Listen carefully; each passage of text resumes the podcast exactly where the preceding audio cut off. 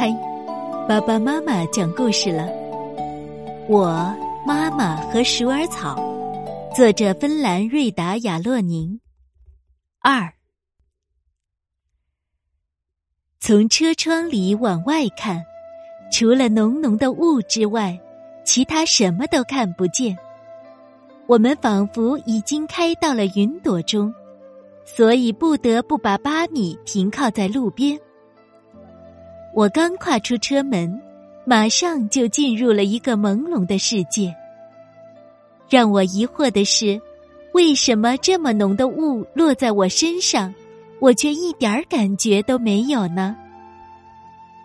我把双手伸进雾里，手掌阻碍了雾轻盈的流动。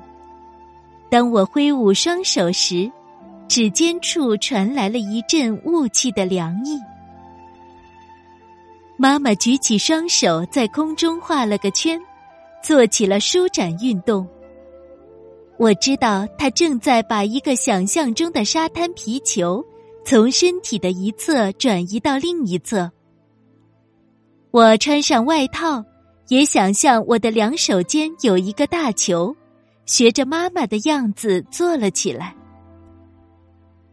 运动结束后。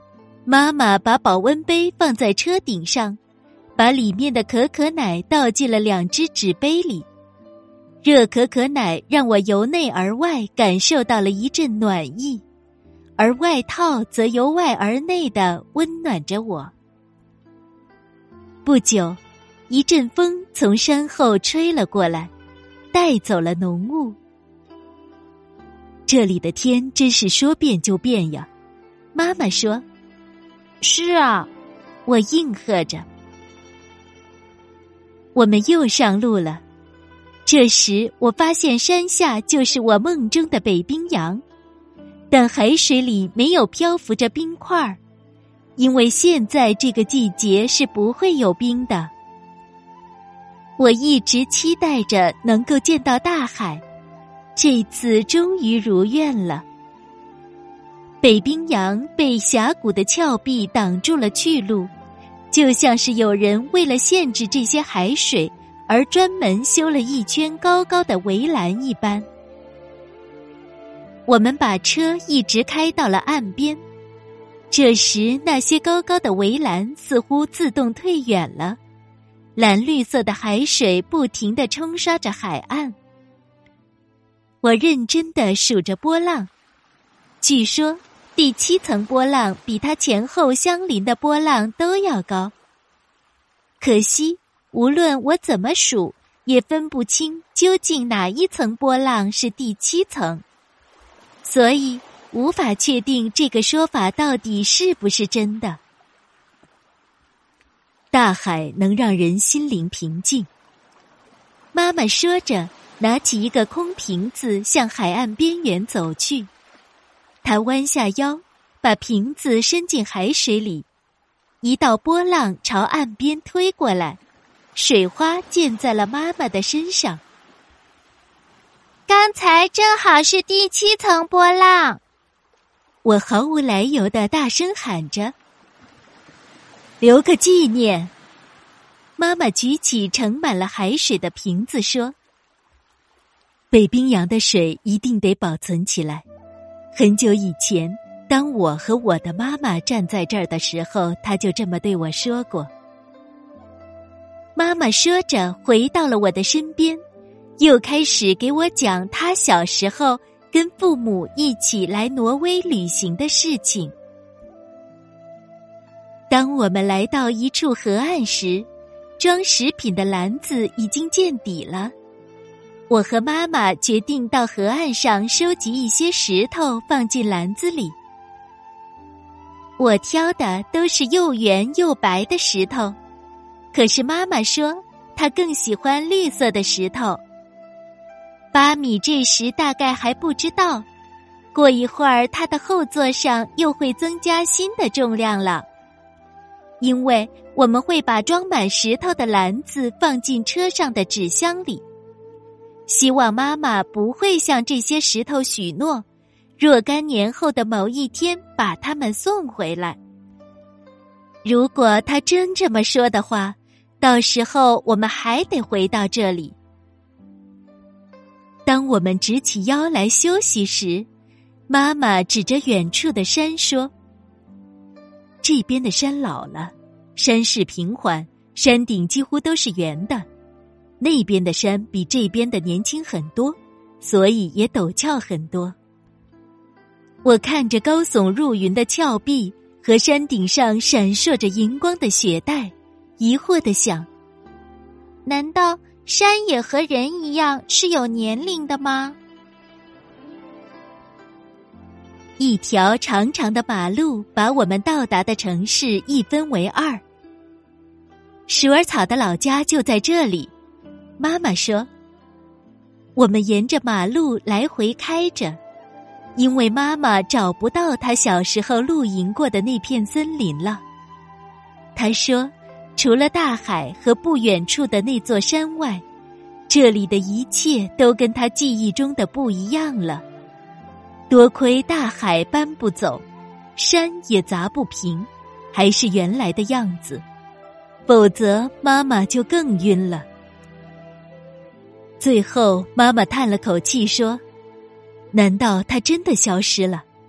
虽然来这儿之前我就知道可能会出现这种结果，但是过了一会儿，妈妈又说：“也许我太希望忘掉现实，回到从前了。”我没问妈妈，她怎么能把自己曾经到过的那片森林和别的森林区别开来？因为。我相信他的直觉会把我们带到我们要去的地方，因为类似的情况以前发生过。因为我们没找到那片森林，所以也没法找到鼠耳草曾经生长过的地方。妈妈无奈的把车掉了个头，开始寻找夜宿的旅店。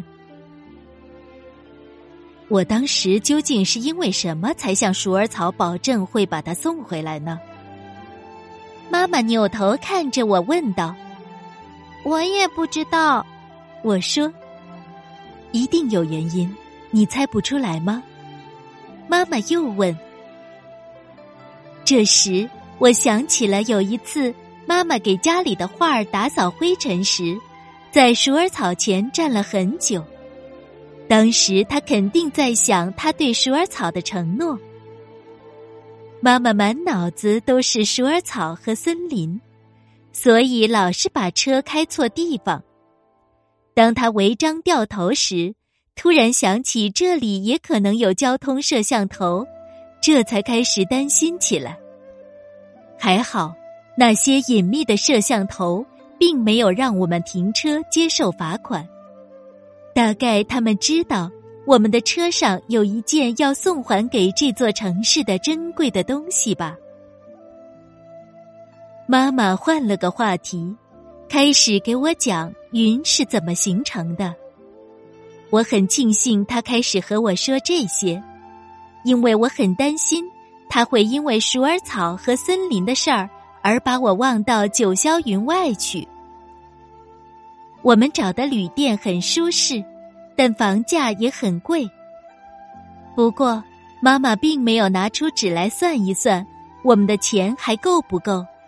我不知道她在想些什么。我放弃了。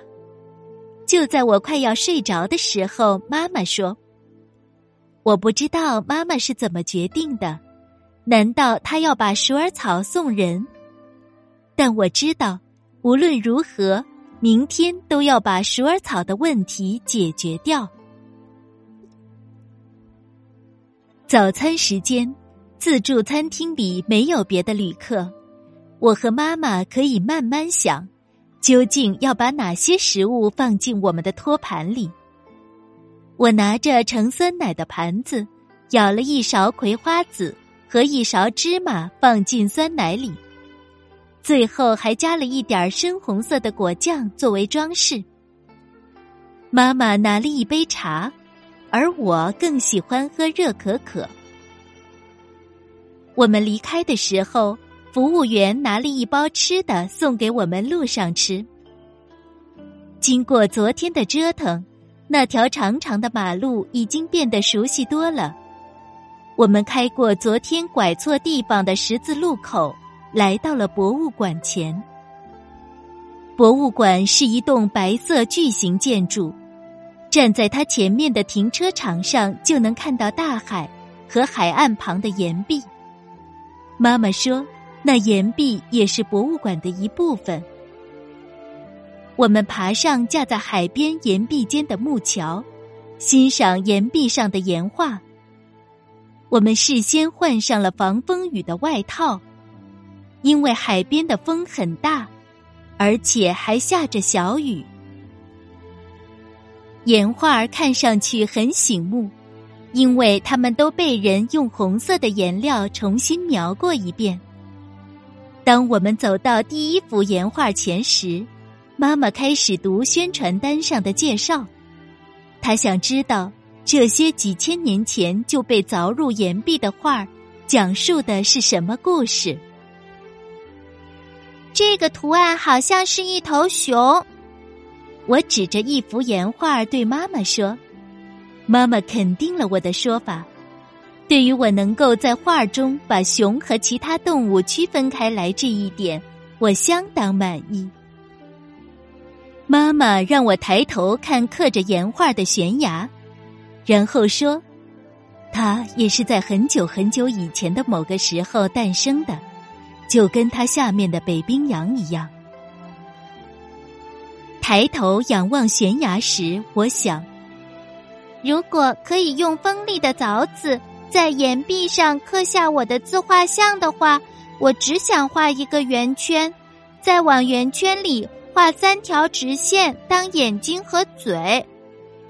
假如我的像被刻在那头熊的旁边，不知道看上去会是什么样子。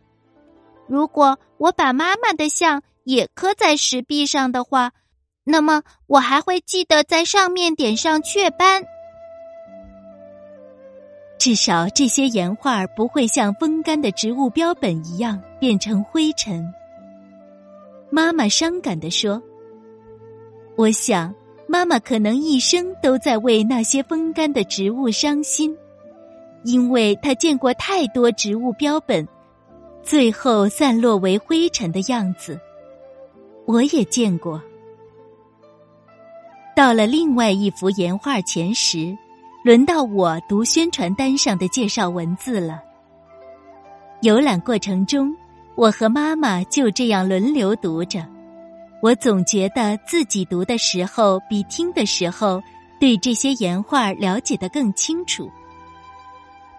当我们走到一幅麋鹿岩画前时，我看到一头大麋鹿的肚子里装着一头还没出生的小麋鹿。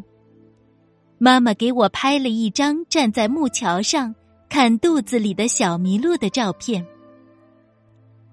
大麋鹿和小麋鹿就像是老照片里的妈妈和我，在那张照片里，妈妈的肚子大得像一个皮球。而看不见的我，就住在那个皮球里面。那时的我还没有出生。离开这里时，妈妈说：“岩画是世界上最沉重的书，你几乎不可能把它们从一个地方搬到另一个地方去。”